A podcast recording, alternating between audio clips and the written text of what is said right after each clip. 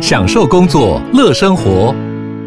随时随地自在安排，高效工作不打折。HP Dragonfly 一公斤轻巧机体，搭配超长效电池，三比二萤幕比例，视野更高，看更多。支援触控功能，好看又好滑，顶尖安全的工作好伙伴。HP Dragonfly 顶级商务笔电，采用 Windows 11专业版，在任何地方展现卓越的工作表现。嘿，大家好，我是摩尔，欢迎收听魔股史塔克。上个礼拜是上雪人跟逻辑投资的那一部片，所以就是上礼拜我没有录音嘛。然后早上一大早就去听艾希克在高雄的讲座，然后这个讲座是办在高雄前镇区的一个叫做什么台糖高雄成功物流中心哦，反正就是一个当下到那边时候觉得有一点荒凉，所以它旁边就是一个时代百货啊，就是一个百货公司，然后只相隔几栋建筑而已，不过就会让我有一种那边比较偏荒凉的感觉，也不是荒凉啦，我不知道住的附近的居民，我不是这个意思，我的意思就是。那边感觉是一个传统的厂房，然后房子很大，然后地也很大很广，不过就不像是有很多人会在那边出没。如果你说什么非上班时间，那边感觉是比较偏没有什么人的感觉。那我不知道这种说法会不会冒犯到其他人，但我不是这个意思，我的意思就是可能非上班时间那边人会比较少啊。然后当下这种感觉啊，但没想到。在要进去的时候，发现诶，蛮多人一直进去这栋建筑物，我就想说，诶，是不是礼拜六大家还要上班嘛？就是可能会轮班嘛，什么之类的。可是大家又没穿制服，我就观察一下人群嘛，诶，大家都没穿制服，然后人数又很多很多，多到我觉得这边可能是礼拜六轮班，但可以穿便服吧之类的，我不知道，反正就跟大家一起进入这个建筑物，就没想到讲座在七楼嘛，全世界都要去七楼。所以就造就一个尴尬的状况，就是靠腰电梯也在塞，然后厕所也在塞，什么地方都在塞。我在走道走路都不太有位置可以走路，就是你要绕来绕去啊，绕过人什么之类的。然后那个讲座举办的地点是一个超大的会议厅，就是那种如果大家有去大学，你会看到就是一个很大很大的舞台在远方，然后上面是一个像斜坡上来一堆座位，然后座位上面都会有排的什么红色绒布啊什么之类的，然后可以折叠。如果有人要来的话。要坐下去的话，要把屁股压下去，那个坐垫压下去之后才能坐下去那种。就这个地方还是坐满的。然后我有在前面听到他们一开始讲说什么，讲座有三千多个人，应该是北中南加起来三千多个人，反正就是一个非常非常可怕的数字。然后在上半场啊，就是聊一些像是对近期通膨啊、世界股市的一些看法，然后也聊到比较远的话题，像是到世纪末之前啊，各大国之间相互崛起啊、衰退的看法，像是包括什么美国。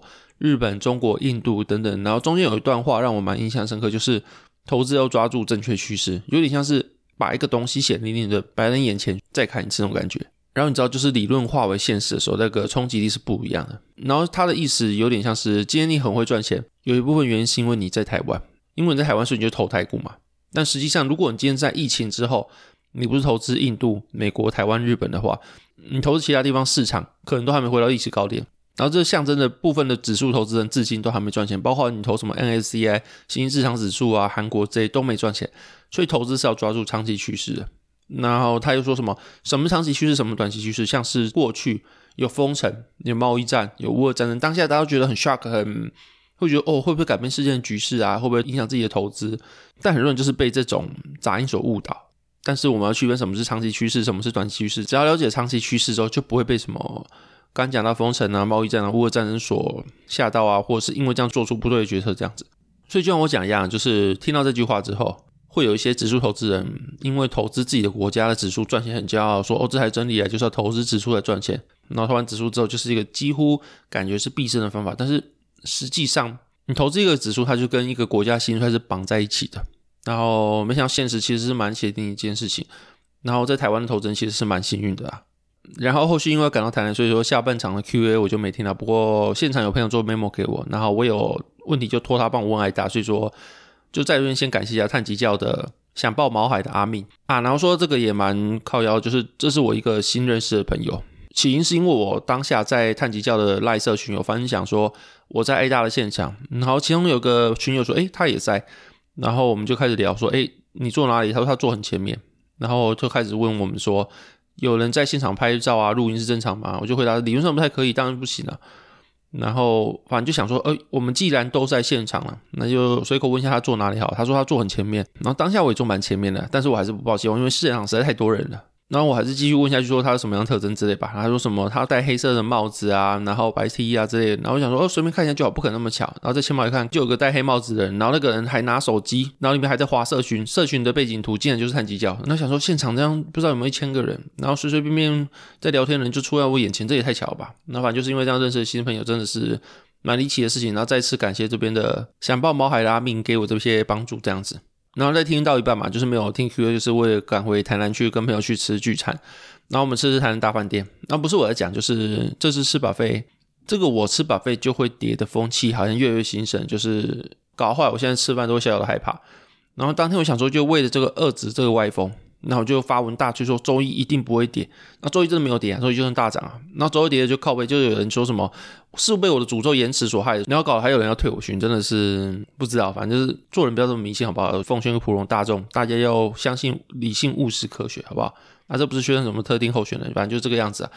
然后不过搞到我现在好像好像有被影响，就是我现在吃完一都怕怕的，都会觉得说是不是吃完饭之后要去吃个友善时光压压惊之类的。不过总言之，就是看大饭店大概是一个人一千四百块。那这个价格，你觉得有没有价值是见仁见智的。我自己觉得还好。然后首先我自己是冲它龙虾去吃嘛，然后龙虾肉是偏松的，那还有一点海鲜放久了会有的一些味道，大家都会知道。不过吃到饱吃到这种价位而已的话，我觉得龙虾你如果能吃到好吃的，是很幸运；但如果没吃到好吃，是正常的事情。因为毕竟我在垦丁吃一只活龙虾，好像就要两千七、两千八了。不过我不知道是不是被当盘子，反正就是这一餐钱还没有吃一只龙虾还要贵，所以说我觉得在那边没有吃到好吃的龙虾，应该是属于一个意料之内的事情了。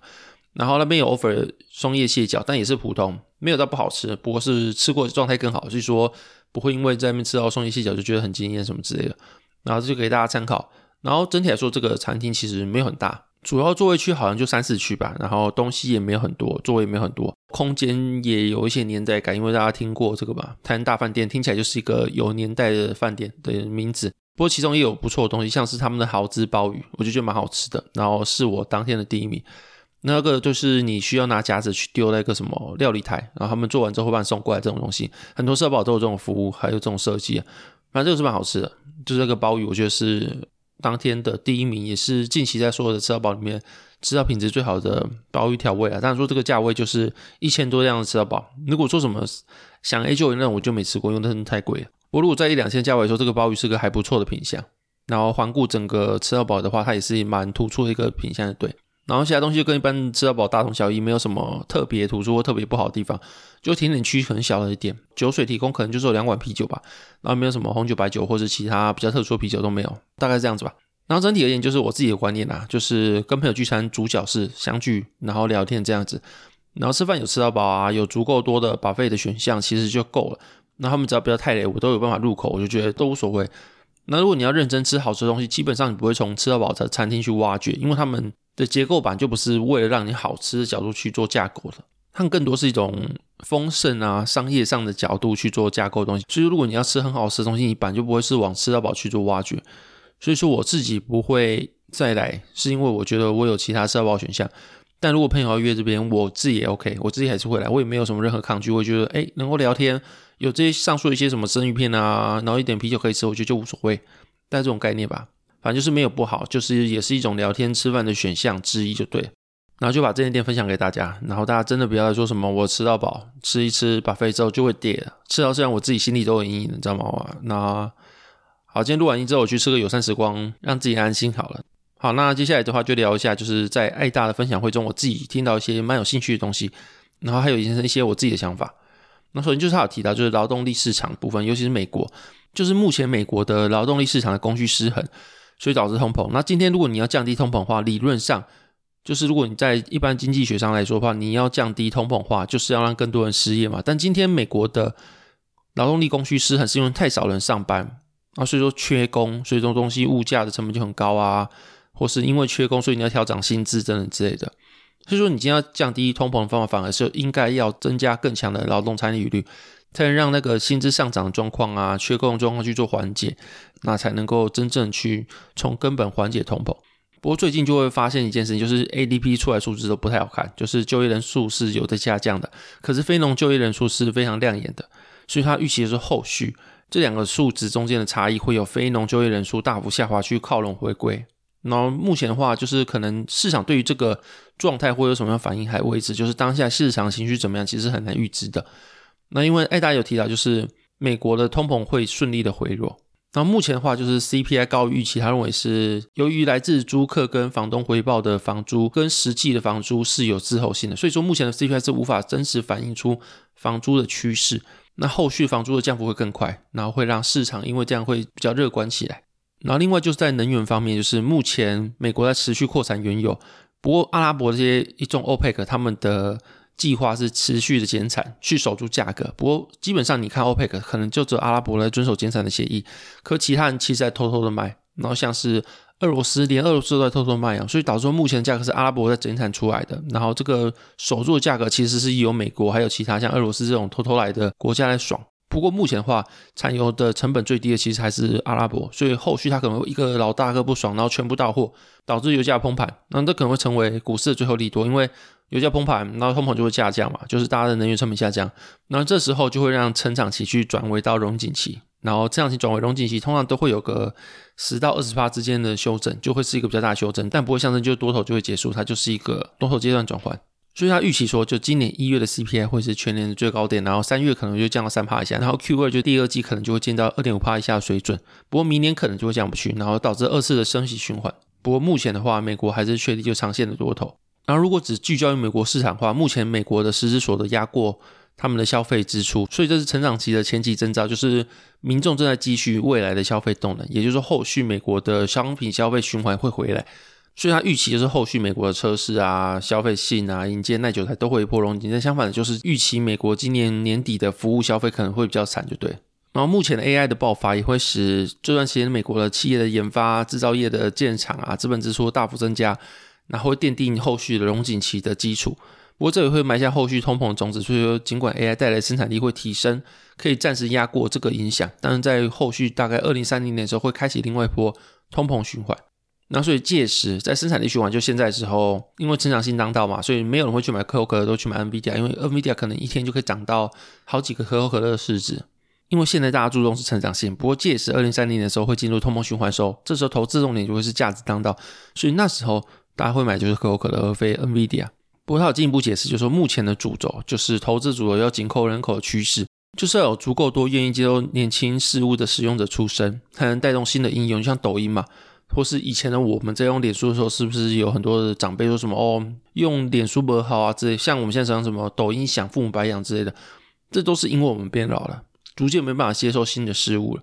然后那时候年轻人用抖音啊，带动抖音的崛起啊，就像以前我们带动脸书崛起一样。然后那时候的我们也转为一个三十到四十岁左右的金主的世代，所以一个生产力的循环要有同时。使用者跟金主两代人去做建构。现在我们是金主，那年轻人就是使用者。不过后续的通膨循环会让金主阶级的资产大幅减损，然后让金主世代的心态从目前的追求成长，就刚刚提到的生产力循环的成长性当道，然后转为价值，就可能会跑去买可口可乐这样子，就变成价值当道。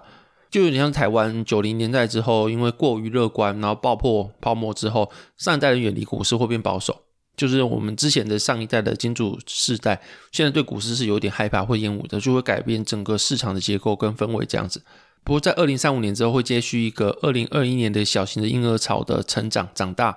因为二零二一年左右是拜登他上任，会导致很多非法移民到美国之后，这些非法移民又特别会生，因为美国有个什么属地主义，所以在那边生小孩，基本上你小孩就是美国人。然后等美国人的小孩长大之后，你家里的亲友啊、父母这些非法移民就有资格去拿到在美国居住的一些资格吧？这个我不太确定。反正就是因为这样子，移民很会生，加上川普他在下台之前换了一堆保守把关，所以说就让堕胎变得很困难。然后好像造就了大概有三万的堕胎困难的婴儿就因此出生，所以就让美国目前本来下降的出生率，忽然在二零二一年开始又有一个新的小型的婴儿潮出现。然后可以预期，就是这个新的生产力循环会在二零三五年左右会出现。那这是目前看法，就是到二零三零年的时候，可能会真的迎来一个通膨循环，会是比较难过的一个阶段。那在这之前，就是长线多头是确立的。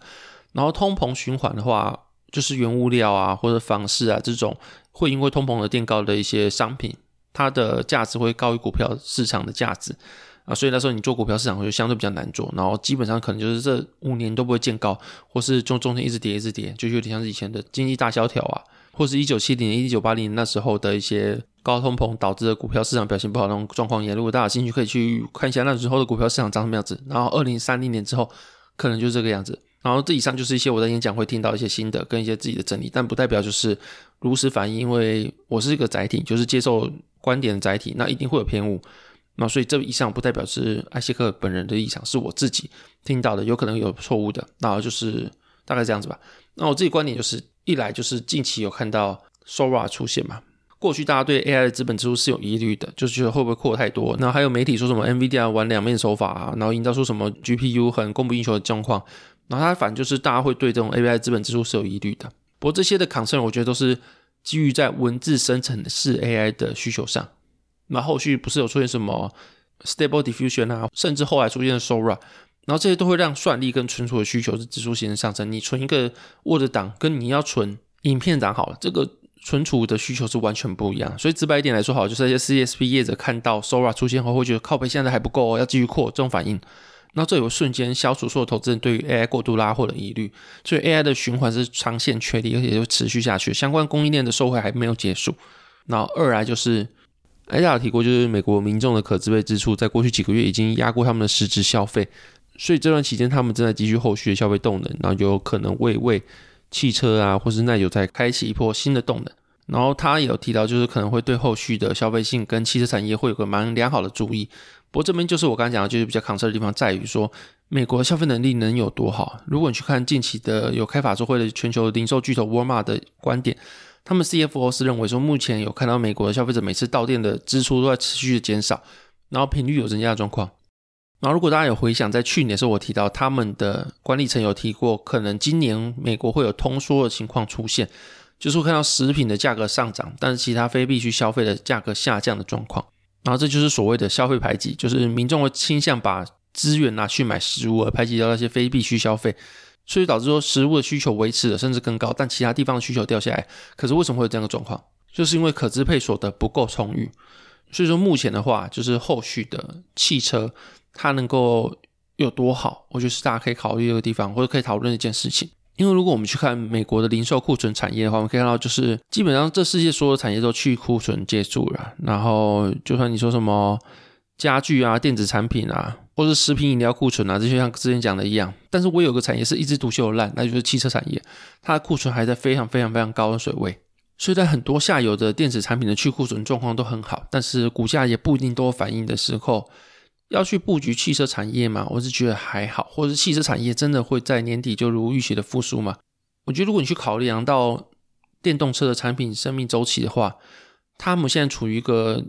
就前期那个少数人使用，然后所以它有溢价空间的一个周期已经结束了，它目前已经要走向大众的视角，要吸引更多消费者去用，所以这个时候它的价格一定会砍。然后再加上说，背后电动车产业有中国政府的支持，那你知道说，只要有政府支持一个产业，它的核心的目标就绝对不是获利，而是扩大市占率跟扩大国家的影响力。所以这时候，它如果大力的补贴，导致说中国的企业它有很大力的背后金援的话，它不需要去考虑获利的问题，它就可以用更便宜的价格、更便宜的成本去卖车给你。然后对整体产业来说，它就很难去获利。然后所以说，这时候你在这边的其他没有政府支持的其他国外的车厂。他们真的会有优势吗？或者你没有更好的选择吗？我觉得可以思考是这个问题。不过这边讲的是比较指电动车产业的方面。如果你说传统的汽车的话，我觉得是可以适用耐久财支出，然后会受惠这个逻辑去讲的。那这点就比较没问题。所以上面讲就是针对电动车这个样子。然后最后一个就可能是今年的盘势的一些浅聊或是回顾吧。就是艾大提到就是。在美国 Q 三的时候，因为政治不确定性，Q 四要选举嘛，所以 Q 三的时候可能会是全年的比较震荡的一个时期。然后过去我在环顾美国选举年的一篇文章有提到，就是基本上美国跟台湾的平均低点都会是在年末的时候，然后在美国选举完之后再慢慢上涨。如所以说，如果近期要提一个要注意的时间点，我觉得是 Q 转 Q 三的时候，可能出现一定程度的震荡或者修正。可能就是在年底，就是一切尘埃落地，美国大选结束之后，候选人确定之后，然后市场可能才会继续再往上去复苏这个样子。现在就讲话时间。第一个笑话是，有个员工问经理说：“今天家里打电话来说要我请假回家。”然后经理就问他说：“公司正忙得要死，什么事情要请假？”然后员工就说：“我老婆叫我回家打扫。”然后经理就很生气说：“不准！”然后员工就说：“谢谢经理。”